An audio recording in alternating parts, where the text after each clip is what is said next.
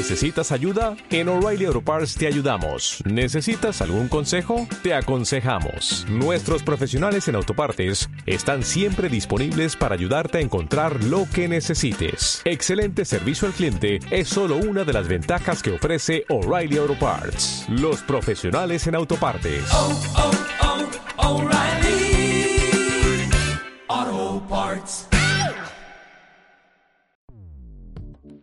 Escuchas. Escuchas. Escuchas un podcast de Dixo. Escuchas Disidencia con Pablo Magluf.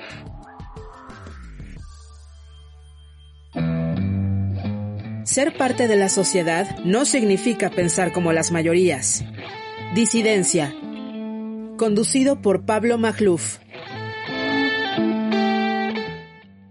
Viviana Hinojosa es una pintora e ilustradora mexicana.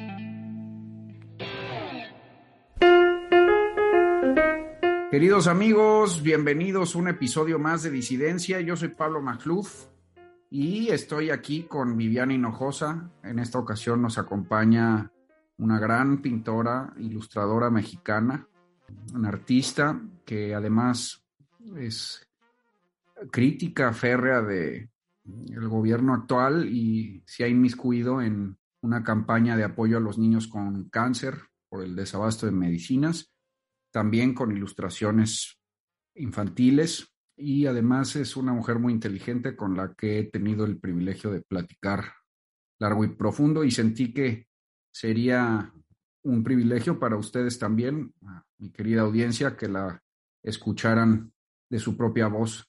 Querida Viviana, bienvenida a Disidencia. Hola Pablo, ¿qué tal? Muchas gracias. Bueno, eh, acordamos platicar un poco sobre el arte en México, el mundo del arte y las mujeres, las dinámicas de grupos sociales y los enfrentamientos de las llamadas guerras culturales, ¿no? Entre el, feminismo y el canon histórico occidental, la situación de las mujeres en general en el arte. No solo eres pintora, también es una gran lectora de literatura y de historia Así que podemos abarcar varias disciplinas. Y bueno, justamente me gustaría comenzar por ahí, querida Viviana. ¿Cómo sientes el papel de la mujer en la pintura en México hoy? Porque, pues, me parece que vivimos tiempos en donde no hay tanta atención puesta en las artes plásticas y tampoco eh, en las mujeres en las artes plásticas, ¿no? Eh, a menudo las, las grandes quejas de, de, las mujeres contra la violencia, la opresión y este tipo de cosas vienen más bien de, del medio literario, siento yo, a lo mejor no estás de acuerdo.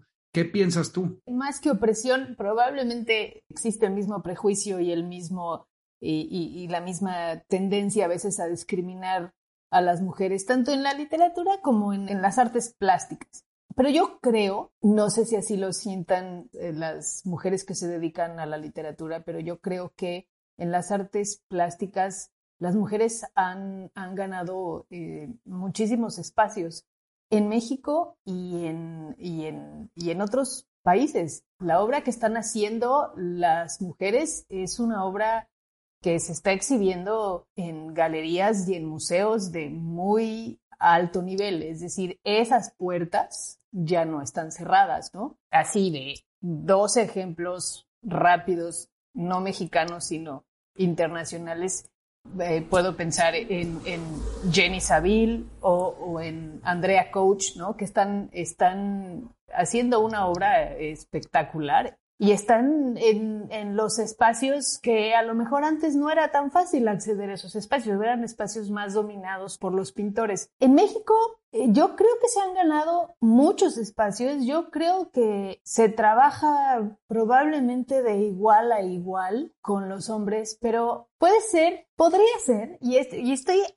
y estoy aventurando una, una hipótesis que puede ser completamente falsa, ¿no? Puede ser que como la pintura se considera más una expresión de los sentimientos, cosa con la que yo siempre me voy a pelear, pudiera ser que, que esos espacios estén siempre un poco más abiertos a las mujeres, porque todavía persiste mucho la idea de que, pues, de que las mujeres somos mucho más sentimentales y emocionales y entonces no, no podemos argumentar con mucha cabeza fría o utilizamos este, más como las emociones y las, y las intuiciones. Y a lo mejor en ese sentido, esta idea de que el arte es la, eh, la expresión de la, de la emoción le abre un poco las puertas. Pero creo que además México ha tenido pintoras muy reconocidas. E, es una obviedad mencionar a Frida Kahlo, pero bueno, también está María Izquierdo, Remedios Varo, Leonora Carrington, mujeres que han hecho su, su, su, su, producción pictórica más importante aquí. Entonces yo creo que ese es un camino que se ha abierto y en el que me parece que las mujeres se mueven bien y cómodamente, creo.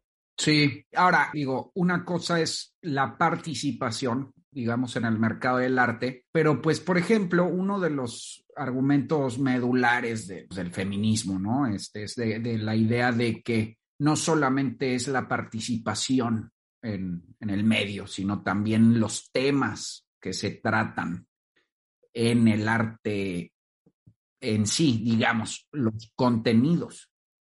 Y ahí, pues, eh, de alguna manera yo te quisiera preguntar si tú dirías que el arte en México ha estado dominado en sus contenidos por el hombre y si el trato que se le ha dado al arte en México, el contenido, de alguna manera ha sido un trato mm, que refleja una exclusión de, de, la mujer, que invisibiliza, que reproduce estereotipos, o, o el buen arte, digamos, hasta hasta donde yo tengo entendido, escapa esas, eh, eh, esas realidades morales del mundo, ahora sí que disculpa la redundancia, del mundo mundano, ¿no? No sé tú cómo lo hayas visto. Yo creo que sí ha estado dominado por temas masculinos. Es mucho más frecuente ver desnudos femeninos, por ejemplo, que desnudos masculinos pintados por mujeres, a pesar de que las mujeres tienen mucha más participación y que las mujeres pueden entrar a los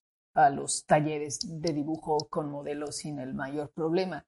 Sí creo que en muchos sentidos pues, pues ha estado dominado por los temas eh, tradicionalmente más masculinos. Ahora, en pintura hay temas masculinos y temas femeninos, hay un tratamiento de la imagen más femenino y, un tratamiento de la imagen más masculino. Eh, yo creo que algunos críticos de arte, algunas críticas de arte, la profesora Amanda Vickery probablemente te diga que sí, yo no he visto suficiente pintura hecha por mujeres como para poder afirmar si hay un tratamiento femenino de la imagen, hay un tratamiento de, femenino de las temáticas de la pintura. Vuelvo a, los ejemplos anteriores. Carrington, Varo, eh, Calo, obviamente están, están tocando temas, si no más femeninos, por lo menos más personales, ¿no? Están pintando su realidad, ¿no? Están, no están pintando escenas de épica, no están eh, pintando escenas religiosas, no están pintando ese tipo de cosas.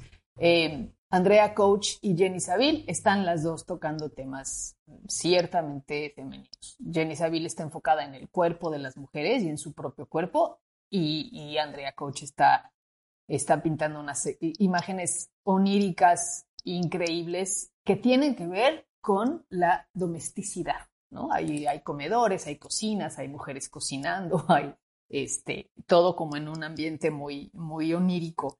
Entonces, pues sí, en principio te diría que sí, que a lo mejor hay temas más femeninos y que se ha estado dominando y que de, durante muchos años han dominado los, los temas y los tratamientos más masculinos. También creo que eso está cambiando. También eh, estoy segura que está cambiando porque además ha habido mujeres eh, extraordinarias pintoras que han ido abriendo ese, ese camino. No creo que un crítico de arte hoy en día dijera, no, no, no, no, no, no, este, a ver, este, cuadro o esta pintura está muy en el ámbito de lo doméstico y de lo femenino y, es arte menor, lo dudo, ¿no? Oye, y digamos, estamos en un mundo en general, sobre todo en Occidente, atravesando una crisis, una crisis de la ficción, una crisis de la creatividad, una crisis en la industria cultural, donde eh, pues ha, habido todo un proceso de censura, ¿no? de corrección política, de pasar el arte por la lupa de la moralidad, ¿no? Parecen épocas victorianas de nuevo un poco, ¿no? Donde pues hay que juzgar al arte bajo ciertos parámetros ideológicos y sobre todo de justicia social, ¿no? Esta, este arte del agravio, ¿no? Que se llama, donde pues eh, ya no importa tanto la calidad de la propia obra, sino quién la hizo y a qué grupo pertenece que la hizo, qué significa la obra en cuanto a su posicionamiento político. Y bueno, ya conocemos esas dinámicas hasta el cansancio, ¿no? Eh, y yo te quiero preguntar, primero, ¿qué piensas en general de este proceso? Y dos, si, si crees que el arte pictórico en México, me queda muy claro que la literatura y el periodismo sí, pero si el arte plástico en México está atravesando semejante eh, oscurantismo. Sí, yo creo que sí, desde luego, yo creo que es, es muy difícil separar, eh, especialmente porque son estos grupos artísticos eh, los, los primeros en adoptar estas, estas banderas y estas reivindicaciones, ¿no? Entonces sí, me, me parece que es, es imposible que, que, el quehacer artístico en México se sustraiga de, de, de, estos corsets de corrección política, de estos este, nuevos eh, puritanismos, ¿no? Hoy en día eh, sería impensable, imposible, ciertas obras de arte por ejemplo, olvido el nombre, pero bueno, ciertas, ciertos este, desnudos de, de la pintura rococó, que hoy, bueno, son eh, políticamente muy, muy, muy, muy, muy incorrectos por, por la exhibición un poco entre chabacana y, y este, e impúdica del cuerpo de las mujeres, ¿no? Si lo quieres llamar así. A mí me parece que, que el arte que empieza a responder a ideologías y a posicionamientos políticos y a mensajes políticos, deja de ser arte para convertirse en propaganda y deja de ser arte para hacerse un panfleto. Entonces, un muy, muy buen ejemplo es lo que pasó con la escultura de Tlali, ¿no? El escultor es un escultor pues bastante consolidado y reconocido, y finalmente el laberinto Woke lo alcanzó y se perdió en el mismo laberinto Woke, ¿no? Este, era una pieza de, no, no, era una pieza artística, era una pieza de propaganda y entonces pues terminó, ahí terminó su libertad creativa en el momento en el que empieza a, en, el, que accede a hacer una pieza de propaganda y además empezó a importar no solamente la pieza en sí, ¿no?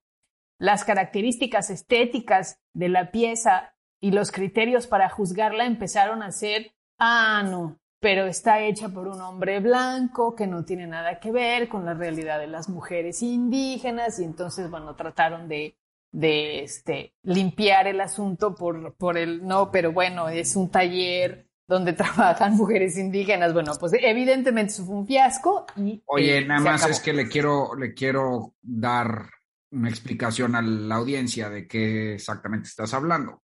Nada más rapidísimo, ¿no? Viviana habla de la estatua de Pedro Reyes, ¿no? De la cabeza olmeca que propuso Claudia Sheinbaum para sustituir al Cristóbal Colón, que estaba en el Paseo de la Reforma en la Ciudad de México, ¿no? Con esta demagogia de revisionismo histórico, de que pues Cristóbal Colón era un blanco europeo que vino a exterminar a las, a los pueblos originarios. Eh, entonces propuso una cabeza de Olmeca de Pedro Reyes em, y irónicamente se les revirtió porque como otro hombre blanco iba a ser la cabeza Olmeca, ¿no? Pues es eso, nada más quería contextualizar. Eh, sí, gracias. Eh, sí, es, es, es, es, eso, ¿no? Y, y, termina convirtiéndose ya no en, una, no en una pieza artística, no en una escultura, sino pues en un, en un, en un panfleto, en una pieza de propaganda que además este, resulta un completo fiasco, tanto para el gobierno de la Ciudad de México como para eh, el escultor, este, que finalmente es este, pues se pilló los dedos, ¿no? O sea, se, se pilló los dedos en la puerta de manera espantosa. Yo creo que el arte debe de estar siempre a salvaguarda de los mensajes eh, ideológicos y políticos. Cada vez que se ha hecho arte con, con, con mensajes y con eh, declaraciones políticas e ideológicas, la verdad es que no sobrevive, no sobrevive el paso del tiempo y termina por ser visto tarde o temprano y, eh, como, un, como, como propaganda con la que luego nadie quiere tener mucho que ver, ¿no? Aunque bueno, eso es un poco pues, polémico, ¿no? Ahí es discutible porque pues, pues no sé, o sea, el arte dicen, ¿no? Por ejemplo, eh, los que apoyan de alguna manera este tipo de expresiones de propaganda artística, que el arte siempre ha estado asociado al poder también, o sea, no es cierto que el arte haya sido siempre contestatario y rebelde, para nada, o sea, eh, el arte sin los mecenazgos asociados a la iglesia, pues jamás habría sobrevivido, por un lado, por otro, ya yéndose a eh, la historia más reciente incluso de México, pues los grandes muralistas, pues, eh, ¿no? Eran respaldados por el gobierno para precisamente retratar una realidad ideologizada, ¿no? Entonces, y, para apoyo manifiesto del régimen posrevolucionario. Entonces, ¿cuál crees que sea la diferencia? ¿Por qué leemos la, eh, este, este manotazo de Sheinbaum y también desde el gobierno federal, ¿no? Hay toda una suerte, te digo, de demagogia revisionista bastante burda. ¿Por qué? ¿Dónde estaría la diferencia si es que la hay? Pues fíjate, esa es muy, muy buena pregunta y ahora que lo dices, empiezo a, cuestionar seriamente mi, mi, mi, aseveración anterior, porque de repente me, me vinieron a la mente un montón de, de ejemplos donde el arte ha sido una pieza de propaganda y no deja de ser gran arte. Pienso en dos, en dos ejemplos este, de la Inglaterra de los Tudor. El retrato, los retratos que hizo Holbein de Enrique VIII eh, son una pieza de propaganda, eso es. Genial, es una gran pieza de propaganda, es el, el, yo le digo el, el, retrato inmortal, porque siempre que veas esa figura vas a reconocer a Enrique VIII. Tú sabes quién es el que está ahí. ¿Recuerdas la que sale gordito como con... Claro, es la que, es la que sale este, con este traje que le hace ver los hombros anchísimos, que está parado casi como en forma de X, tiene las, las piernas un tanto separadas, las manos las tiene acomodadas en la cintura. Este es, ese es el, el, retrato más famoso de Enrique VIII, ¿no? Sí, ya, ya sé ese perfecto cuál, sí. Este, y pues es finalmente eso, ¿no? Cada retrato de cada rey y de cada mandatario y que de cada jefe de Estado, pues es finalmente una pieza de propaganda. Y luego otro ejemplo, pues son algunas de las, este, de las obras de Shakespeare, como Ricardo III, que también es una pieza de propaganda para los Tudor. Está escrita durante el reinado de Elizabeth eh, I y es una, es una pieza de propaganda de legitimación de una dinastía que no tenía realmente un, su derecho al trono era realmente débil, ¿no? Este, y aún así es una, pues es una de las obras maestras de la literatura, no solamente inglesa, sino, sino universal. ¿Cuál es la diferencia? No sé. Ahora que lo preguntas, no sé. La diferencia puede ser el autor, puede ser la genialidad del autor, finalmente, ¿no? Junto a esas obras debe haber otras muchas que pasaron al olvido porque no sobrevivieron el paso del tiempo, porque no tenían la calidad para, para hacerlo, porque pues Holbein estaba haciendo propaganda, pero también estaba haciendo gran, gran, gran pintura, es un gran pintor. Sí, o sea, la estética, ¿no? digamos lo que decía un poco Oscar Wilde, ¿no? De el, el arte por el arte. una obra es bella o fea, sin importar si es propaganda o si no lo es, o si, si más allá de sus implicaciones políticas y morales, ¿no? Exactamente. Y probablemente ahora, antes de la revolución de la imagen, antes de la, de la fotografía, de las imágenes digitales, de este bombardeo brutal, la manera de hacer propaganda era pues finalmente con la pintura, ¿no? los, los monarcas y los reyes desde la Edad Media eh, se mandaban a hacer retratos, ¿no? Era la, era la manera de proyectar una imagen. Ahora proyectan una imagen todo el tiempo, constantemente, desde los medios digitales, eh, todo el tiempo retocado, todo el tiempo cuidadísimo. Eh, bueno, pues lo mismo se hacía en la pintura. Entonces, pues probablemente por eso ahora, de pronto, la pintura o la escultura que se, que se plega un poco al mensaje propagandístico del, del poder, eh, empiece como a, a, parecer raro o a parecer un poco fuera de lugar porque hay otras maneras y hay otros medios de hacer propaganda, pero el arte sigue, sigue sirviendo para, para hacer la propaganda del, del, poder.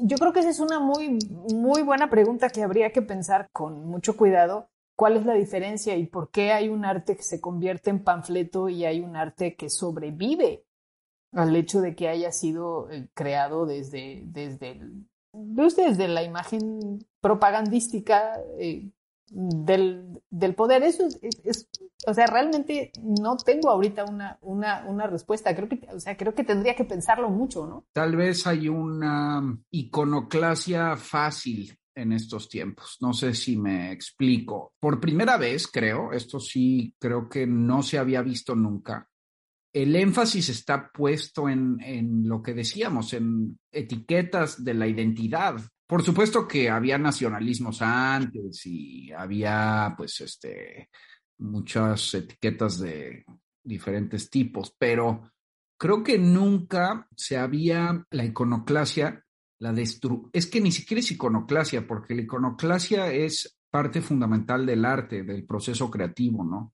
No, yo creo que aquí hay un cierto jacobinismo, cierta destrucción, cierta destrucción sin realmente, sin fundamento, salvo el identitarismo, que es basado en, una, en un juicio mm, absolutamente mm, moralino, porque no es moral, es moralino, es alardeo de la virtud. No se está derribando el buen arte porque por el arte, sino por quién lo hizo, por qué, a qué grupo social perteneció, qué tan buena persona fue según X lente. No sé, ¿crees que vaya un poco por ahí? Porque, por ejemplo, la escultura de Cristóbal Colón es buenísima, ¿no? Y tantas otras cosas que se han censurado y cancelado y destruido porque las hicieron hombres blancos eh, heteropatriarcales, ¿no? Y ahí, ahí, pues te pregunto, esa parte del feminismo, ¿cómo la ves también, no? Este, esta parte mm, destructiva, inquisitorial, ¿no? A ver, a mí, sí, por ejemplo, hay, creo que alguna vez lo comentábamos, es, me parece que es la Universidad de Yale, a lo mejor me equivoco, pero me parece que fue en Yale. Uno de los cursos que, que se daban más y más populares era eh, el arte europeo desde el Renacimiento hasta la edad eh, moderna, ¿no? Y, y, y a petición de, un grupo pequeño, en realidad, dentro de la universidad, se canceló ese, ese curso porque con el argumento de que pues era el arte hecho por, eh, por hombres blancos privilegiados desde el punto de vista europeo y que había que cancelarlo, ¿no? Me parece que el error es querer sustituir una cosa por otra. Me parece que junto con un curso de historia del arte europeo, aunque haya excluido durante muchos siglos o años a las mujeres, aunque haya eh, sido el territorio del club de Toby y, y, hayan estado echando a las mujeres a un lado y las hayan este, ninguneado y menospreciado y les hayan impedido la entrada a las academias y a las escuelas, aunque eso sea verdad y no, y no, y no se puede negar, es verdad, así fue, no le quita que sea gran arte. Y entonces no lo podemos simplemente borrar de un plomazo. Lo que tenemos que hacer es abrir los espacios a mujeres pintoras que coexistieron con estos grandes pintores, que fueron grandes pintoras y que de pronto no han tenido pues una revisión interesante. Pienso, por ejemplo, en lo que hizo el Museo del Prado hace algunos años con la obra de Clara Peters, eh, que fue una pintora holandesa eh, del, del, barroco holandés que pintaba unos bodegones eh, y unas naturalezas muertas extraordinarias, ¿no? que probablemente fue una mujer muy conocida en su tiempo, muy cotizada en su tiempo, pero bueno, pues el Museo del Prado no le había abierto una sala de exposición a ella sola y su obra lo amerita, ¿no? Este, entonces, me parece que el error está en pensar que por sustituir una cosa por otra estás reivindicando, cuando me parece que lo que hay que hacer es, bueno, pues ok, se abre un curso sobre eh, la pintura este, hecha por mujeres durante el Renacimiento, durante el Barroco, porque hubo mujeres pintando durante el Barroco y hubo mujeres pintando en el siglo XVII y en el siglo XVIII. Entonces, pues abrir un poco, en lugar de sustituir una cosa por otra, como si de alguna manera quitar la pintura hecha por los hombres reivindicara eh, la injusticia cometida este, hacia las mujeres durante todos estos años de gran producción pictórica. Es que eh, es parte de la teoría de la crítica de la raza, ¿no? Ajá. Ajá La crítica de la raza dice que una de las consignas es que no, no basta con dejar de ser racistas hoy. Este, hay que reparar las atrocidades anteriores. Eh, no solo racista, eh, misógino también, porque estamos hablando de, machismo, ¿no? Este, y pues sí, eso es una locura, ¿no? Es una ridiculez absoluta. Digo, a mí me da, eh, me, da horror, pero también me da risa porque no pasa el mínimo nivel de lógica. da horror y da, a mí me da horror porque, a ver, ¿en qué momento empezamos a ver la destrucción física de la obra de arte? ¿No? Sí, claro. Em, ya no nada más la remoción de la obra de arte de ciertos espacios, que me parece que sucedió en el comedor de la Universidad de Harvard, donde eh, un grupo de veganos se sintió sumamente ofendido, bueno, sumamente ofendido por eh, uno de los, de los bodegones em, de Franz Snyder, también pintor holandés, que pintaba animales de caza muertos, eh, mercados con animales de caza muertos o eh, las alacenas de las clases más privilegiadas pues estaban llenos de animales de caza muertos, pues porque eso era lo que tenías en la alacena, ahora lo tienes en el congelador. Pero pues antes estaban las liebres este, y las perdices y, los venados y lo, o sea, y entonces, bueno, él pinta estas, estas escenas eh, junto con frutas y verduras y unos gatos queriéndose comer eh, las perdices. Y entonces eh, eso estaba en un comedor y entonces decidieron que eso era este, muy ofensivo y que era muy intolerable para los veganos y entonces fue removida la obra de arte. ¿En qué momento empieza? Em, ¿En qué momento empieza ya la destrucción de la obra de arte? Y pienso, por ejemplo, en, y, por ahí tuve alguna vez alguna discusión con alguien en Twitter sobre el asunto. Pienso en el cuadro de la Venus de Rockeby de Velázquez, que es una pintura preciosa, es una pintura absolutamente preciosa de una, eh, de una mujer que está de espaldas mirándose en un espejo de manos, ¿no? Bueno, casi casi puedes tocar la piel de, de, de esa mujer. Y esa, esa obra, esa pintura fue eh, navajeada por una de las sufragistas. Está, está en la galería, en el National Gallery, ahí en, en Inglaterra, y, y la destruyó una de las sufragistas como parte de una protesta de ver a las mujeres, pues me imagino que como objetos, como objetos sexuales, como este. Y por más que las demandas de las sufragistas fueran completamente justas, o sea, pedir el voto, pedir la ciudadanía plena y plenos derechos, es una cosa con la que no puedo estar más de acuerdo. al mismo tiempo me horroriza, me horroriza la destrucción de una obra de arte de ese tamaño. O sea, de Velázquez. No me importa si es un hombre blanco privilegiado, es Velázquez, no, toques la obra de Velázquez, ¿no? Es que sí, o sea, si realmente amas el arte, ¿qué, de verdad, qué te importa quién lo hizo, vamos, más allá de la importancia que tiene quién era el autor en sentido biográfico, por supuesto, ¿no? Pero me refiero a las etiquetas de la identidad. ¿Qué te importa si era blanco Shakespeare y hombre? A ver, o sea, realmente ahí lo que se te desafía, lo que se te es a superar a Shakespeare a ver si puedes, porque es muy fácil decir que era un hombre blanco, pero pues por Dios santo, ¿no? Este, a ver, intenta, ya no digas eh, echarte una tragedia como él, sino un soneto de reto, ¿no? Pero pues ya más allá de eso, lo, que importa es que lo aprecies, o sea, lo importa es la obra, la, la, belleza. ¿Qué te importa si era negro, chino, blanco o gris, no? O sea, y ahí es donde estamos metidos en una absoluta estupidez eh, oscurantista.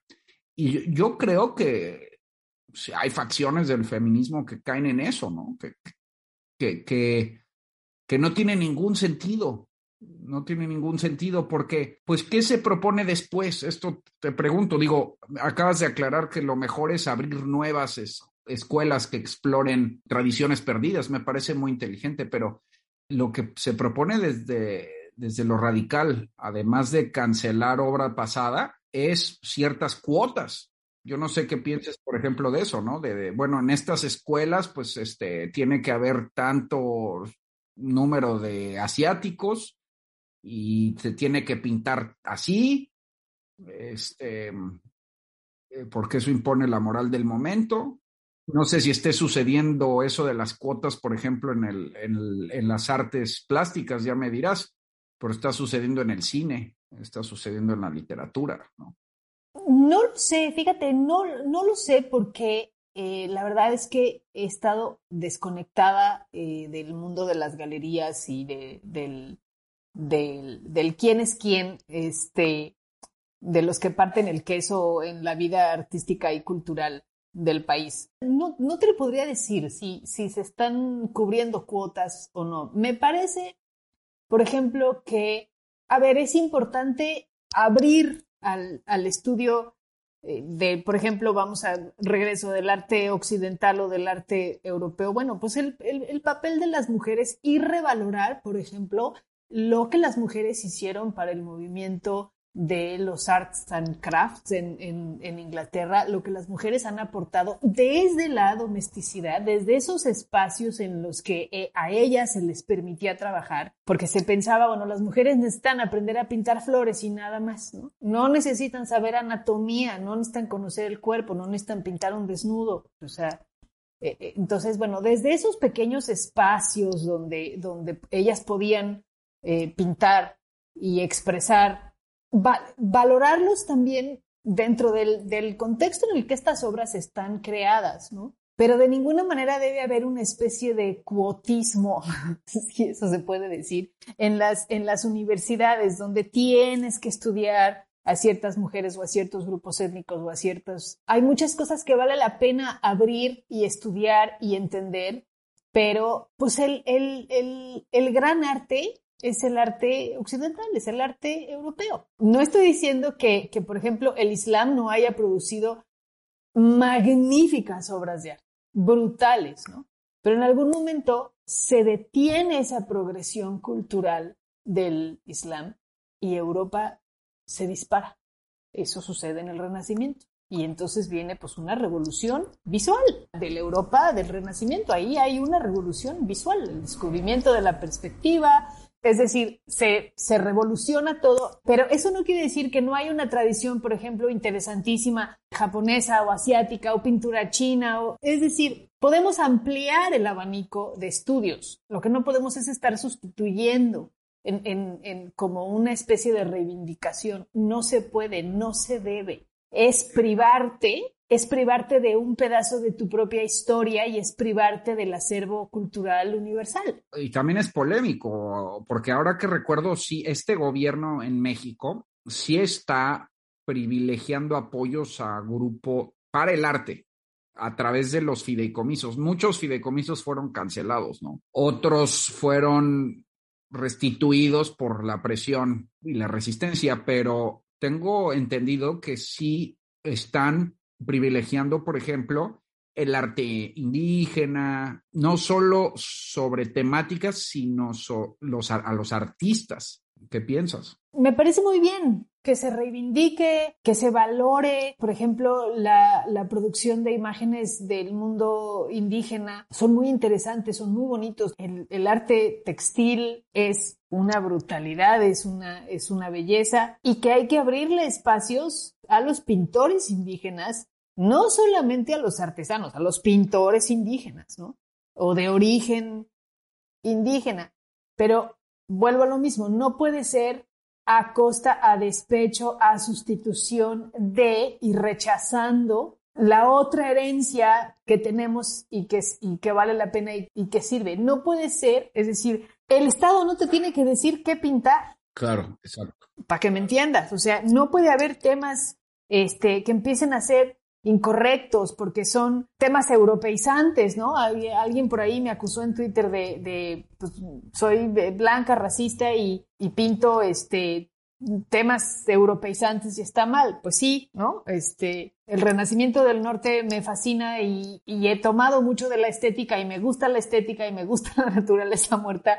Y sí, ¿y qué? ¿No? Y a mí nadie me va a decir qué chingados tengo que pintar y, y qué. O sea, voy a pintar lo que yo quiera pintar y, no, hay, no hay temas correctos y no hay modos correctos de pintar. Eso es a mí lo que me parece muy peligroso, que empiece a, exigirse desde, desde el Estado, desde el poder, desde la presión social, temas y tratamientos de la imagen aceptados y correctos y tratamientos y temas que empiecen a ser no europeizantes, eh, eurocéntricos, colonia, eh, es, es, todo este rollo del, del, colonialismo, ¿no? Este de, de, pintura colonialista y estas tonterías, ¿no? O sea, que es que ya pasamos por ahí, ya pasamos por ahí, ya hubo un periodo en el que México se empezaron a tocar los temas del indigenismo y se empezó a explorar una manera latinoamericana de pintar y, y eso va y viene. Bueno, finalmente la, este, me, me parece que eso es empezar a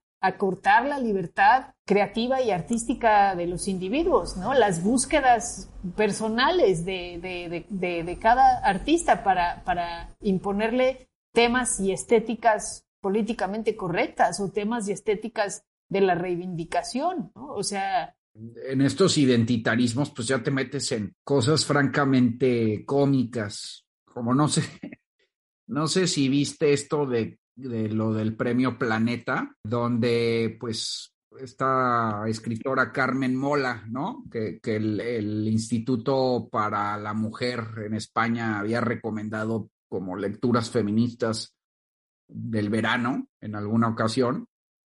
Este, pues terminó ganando el premio Planeta y resultó que era un seudónimo de tres hombres, ¿no? Que ni eran escritores, bueno, sí son, ¿no? Pero es decir, no son literatos, son guionistas. Entonces, eso dice mucho, mucho de muchas cosas. O sea, eso, eso, el asunto del premio Planeta da como para mucho, ¿no? A mí me parece muy irónico, ¿no? O sea, digamos, ahí es justamente donde se desnuda todo el tema de quién es el autor, porque vale, vale totalmente gorro, por un lado, ¿no?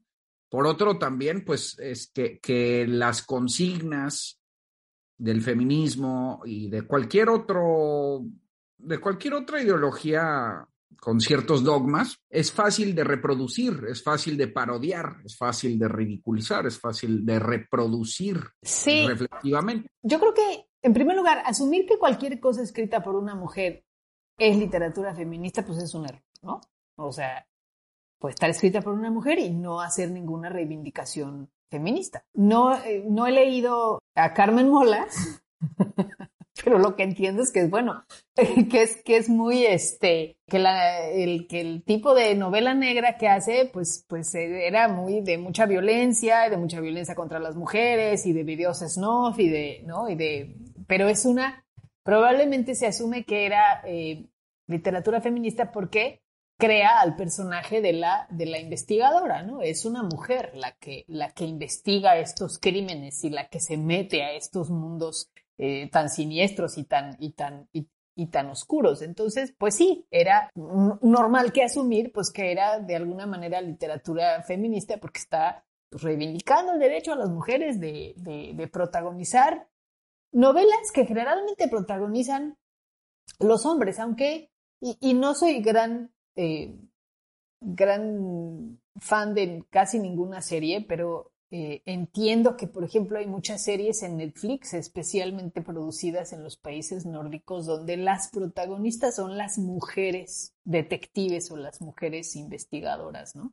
Entonces, bueno, tampoco es una cosa que dijeras, bueno, wow, qué rompimiento, ¿no? Ya hay estas mujeres protagonizando eh, investigaciones en mundos muy oscuros que generalmente se asignaban como este personaje masculino, este torturadón, alcoholiquillo, que ya lo dejó la mujer porque se siente mal porque nunca ve a los hijos y bueno, es un, es un, es un piltrafilla, pero es un piltrafilla súper chido y resuelve casos. Bueno, en este caso pues es, es, una, es una investigadora y probablemente pues su problemática de vida sea diferente, ¿no? No es un calco del investigador Piltrafilla Alcoliquín, sino que es, pues, probablemente ama de casa y tiene, sus hijos y tiene que contender con eso, ¿no? Entonces, en ese sentido, pues sí, puedes decir, caray, pues yo pensé que era literatura feminista porque está de alguna manera poniendo otra perspectiva de las cosas, está viendo las cosas desde la perspectiva de una mujer, cómo ve una mujer metida en ese, en ese mundo y en ese medio su, su, su labor, cómo maneja su vida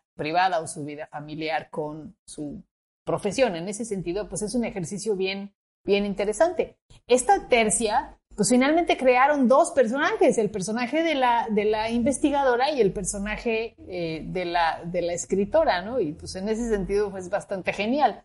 Pero entiendo por dónde viene como la molestia, ¿no? Pero, ¿y si las novelas de Carmen Mola? Y estoy hablando hipotéticamente porque no las he leído, entonces básicamente estoy elucubrando. Pero, ¿y si las novelas de Carmen Mola, con una, con una mujer policía o una mujer inspectora, de todos modos son feministas aunque estén escritas por un hombre o tres? ¿Y si fuera así? O sea, ¿por qué, ¿por qué no tendrían que ser de alguna manera una lectura feminista porque está escrita por un hombre? Pues porque es, eh, en, la teoría, de, en esta teoría eh, fanática, lo que importa es la, de alguna manera, lo que logro leer el, el, autor, el quien escribe, ¿no? Sí, sí, sí. No, y no solo eso, es lo que argumenta, este es uno de mis mayores conflictos con los desigualdólogos mexicanos, ¿no? Lo que argumentan es que la participación en el mundo es un juego de suma cero. Entonces, que participen estos tres hombres en una obra le quita espacio a las mujeres de carne y hueso, digamos, eh, ahí queda menos pastel. A mí me parece una absoluta estupidez porque no, en realidad en la creatividad y en el arte no hay suma cero, o sea, no hay un pastel único, ¿no? En realidad tú puedes hacer, Isaac Asimov escribió más de 100 novelas y pues tú también podrías escribir otras 100. O sea, ¿sí me explico? ¿Participación de qué? Y creo que va por ahí es cierto, no es un, no es un asunto de suma cero. Y, me parece, por ejemplo, que hay eh, mujeres escribiendo cosas extraordinarias como Irene Vallejo, ¿no? Y el, y el infinito en un junco, que es un librazazo, ¿no? Y, bueno, pues ahí están las novelas de Margaret Atwood. Y cada vez que, reviso eh, las mejores obras de ficción del 2020, del 2021, hay un montón, un montón de, cosas escritas por, por mujeres. Yo creo que han ganado, hemos ganado muchísimos espacios, las, las mujeres escritoras han ganado muchos espacios y están escribiendo cosas muy interesantes y novelas muy interesantes. Y, y, también hay, yo reconozco que leo menos ficción y más historia. Y, pues hay unos libros eh, de historia escritos por, por mujeres extraordinarios, ¿no? No, no me parece que el hecho de que existan estos tres guionistas, que son este, unos impostores geniales, le, le esté restando nada al, al, a las reivindicaciones feministas. No, ni siquiera sé si es una estafa. Durante mucho tiempo las mujeres tuvieron que firmar con un seudónimo masculino porque no tenían abiertas las puertas de las, de las editoriales. Pero yo creo que ya recorrimos un camino, vaya, desde las Bronte, pasando por Jane, Este, Jane Austen. Sí. Jane. eh, y las Bronte, y hay un camino abierto ahí. Estas mujeres reclamaron su derecho. A publicar bajo, su nombre, a vivir de su literatura, a vivir de la venta de sus libros, ¿no? Este, son, pues son finalmente las, las, las pioneras, las que fueron abriendo ese, ese camino. Pues hay que seguir transitando ese camino, pero no puedes transitar ese camino de alguna manera pensando que, que los hombres escriban te sigue quitando algo, ¿no? Lo que tienes que hacer es que se abran los espacios para las novelas escritas por mujeres, para eh, la pintura hecha por mujeres, para la escultura hecha por mujeres. No porque sea hecha por mujeres, sino porque tiene la misma calidad y vale lo mismo y tiene la misma validez eh, que, otras expresiones artísticas eh, que están hechas por hombres. No, no me parece que, que cancelar a Rembrandt sirva de nada. Pues no sirve de nada. No reivindica nada, no, no, no nada. Hay, hay que abrir el camino, hay que seguir abriendo el camino para que las mujeres pues, tengan plena ciudadanía en la República de las Letras. ¿Me entiendes? Pero yo creo que, no sé, no lo puedo saber, pero me, me parece que el mundo editorial no está cerrado para las mujeres, aunque habría que preguntarle a una escritora. Probablemente ella entienda mejor y sepa mejor, ¿no? Yo, desde mi perspectiva, me parecería que no, que hay muchos libros escritos por mujeres, que estamos llenos de libros escritos por, por, por mujeres y, y, que, y que hay cada vez más esos espacios abiertos, que algunos de los mejores libros, por ejemplo, de este año fueron escritos por mujeres. Sí. Oye, Vivi, bueno, para cerrar, nada más, y yo sí quería eh, aprovechar para preguntarte sobre esta campaña que a la que te has sumado como ilustradora para recaudar fondos para los niños con cáncer que este gobierno ha dejado sin medicinas. Y bueno, fíjate ahí, ¿no? Ahí has tenido una consigna política, finalmente, no propiamente ideológica, pero sí en defensa de ciertos valores, ¿no? Aunque, bueno, sobra decir que es para una causa noble.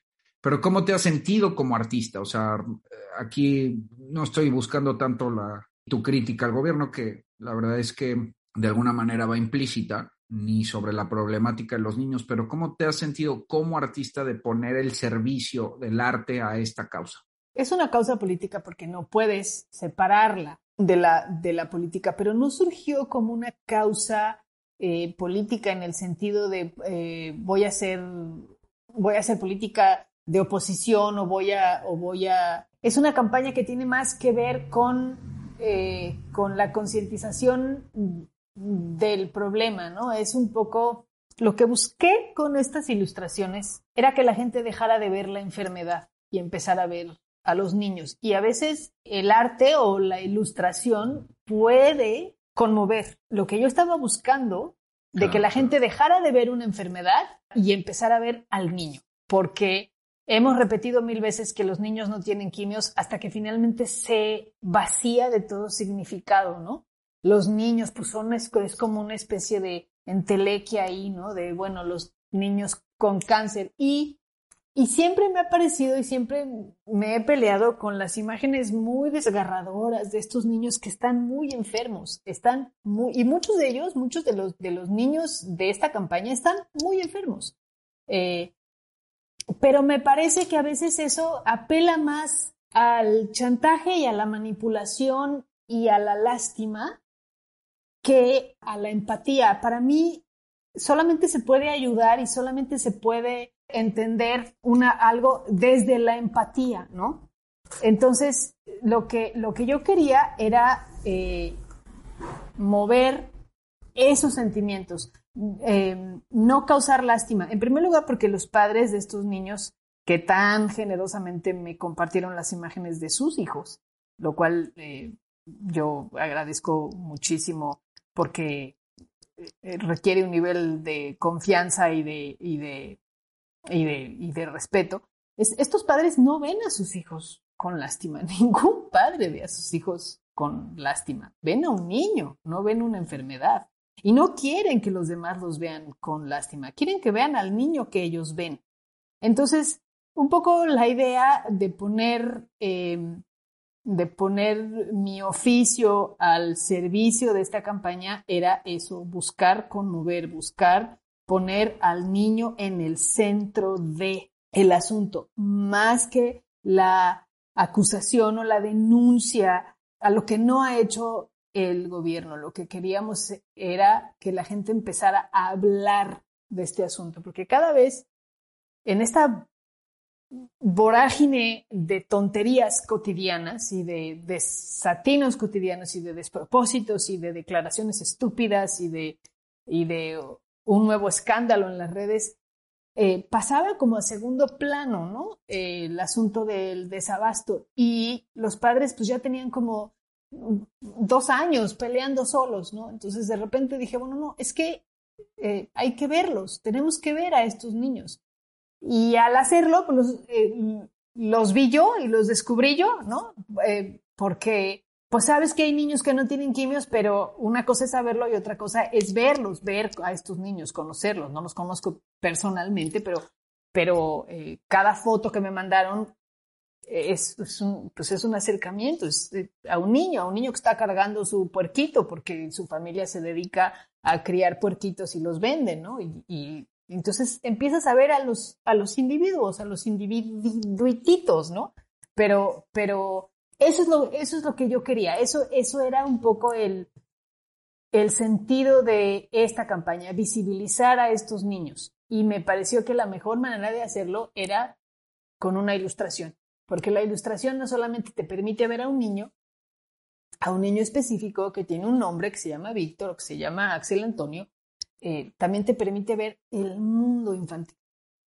Y lo que yo buscaba con estas ilustraciones era tocar ese mundo infantil. Y hay un enorme acervo del cual, eh, del cual abrevar si quieres, ¿no? Porque la ilustración infantil es probablemente uno, de las, de del tipo de ilustración más abundante, porque si hay algo que se vende maravillosamente bien es el libro eh, infantil, el libro ilustrado para niños. Entonces había como un acervo inmenso de imágenes, de ideas, eh, como para empezar a buscar qué tipo de tratamiento quería darle a estas, a estas ilustraciones, ¿no? Por supuesto, nada que fuera triste, terrible. Ya sabemos que la realidad de estos niños es terrible, están enfermos y además son pobres. Bueno, ¿qué más terrible puede ser que eso? Un niño, este, de bajos recursos que además tiene una enfermedad horrenda no, no, no, necesito recordárselo a la gente, ya lo sabemos. Lo que necesitaba recordarle a la gente es que son niños, que son niños como tus niños, como mis niños, como los niños de todos. Eso es lo que, lo que yo quería, lo que, este, lo que yo buscaba y, y, la ilustración y la ilustración infantil mm, me servía perfectamente bien. Oye, eh, Vivi, felicidades por, bueno, por toda tu trayectoria, por y esta última campaña. Y de veras, gracias por esta magnífica conversación. ¿Y dónde te pueden consultar? ¿Dónde pueden ver tu trabajo los amigos que nos escuchan? ¿Dónde pueden ver estas últimas ilustraciones y en general? Eh, porque, porque sí quiero enfatizar que tienes una magnífica obra que además está documentada, ¿no? Ah, muchas gracias. Pueden ver mi trabajo en mi cuenta de Instagram, que es 4gatos07. Este, ahí tengo, pues, eh, es, más o menos la sustitución de mi página web, porque no tengo página web, pero, pero ahí está, está prácticamente casi la totalidad de mi trabajo. Ahí están, em, inclusive creo que hay algunos videos y algunas cositas de la realización de cada una de estas ilustraciones y mi trabajo personal, este, o generalmente estoy, este, de hinchapelotas en Twitter, que también me pueden buscar ahí.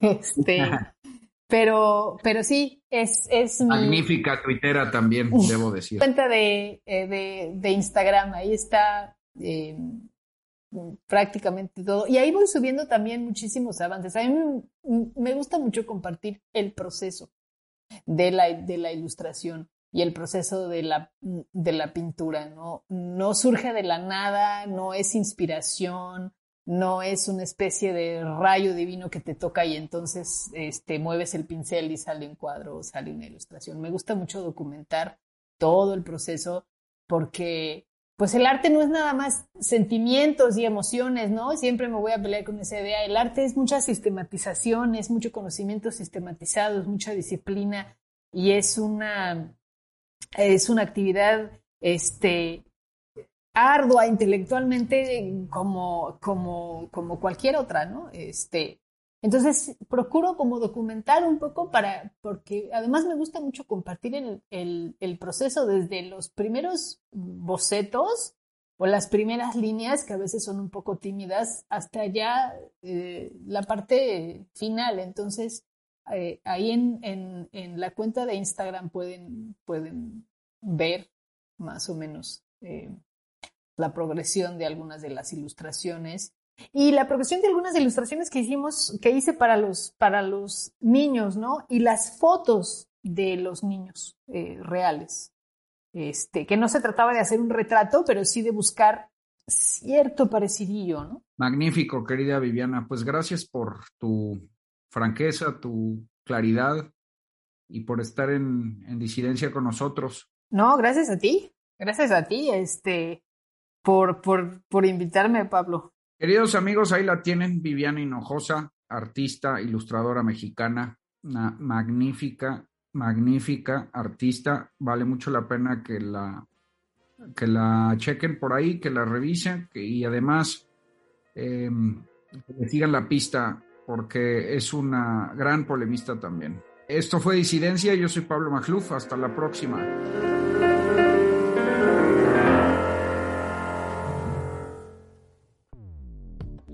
Dixo presentó Disidencia con Pablo Magluf. La producción de este podcast corrió a cargo de Pedro Aguirre. Coordinación de producción Verónica Hernández. Dirección general Dani Sadia.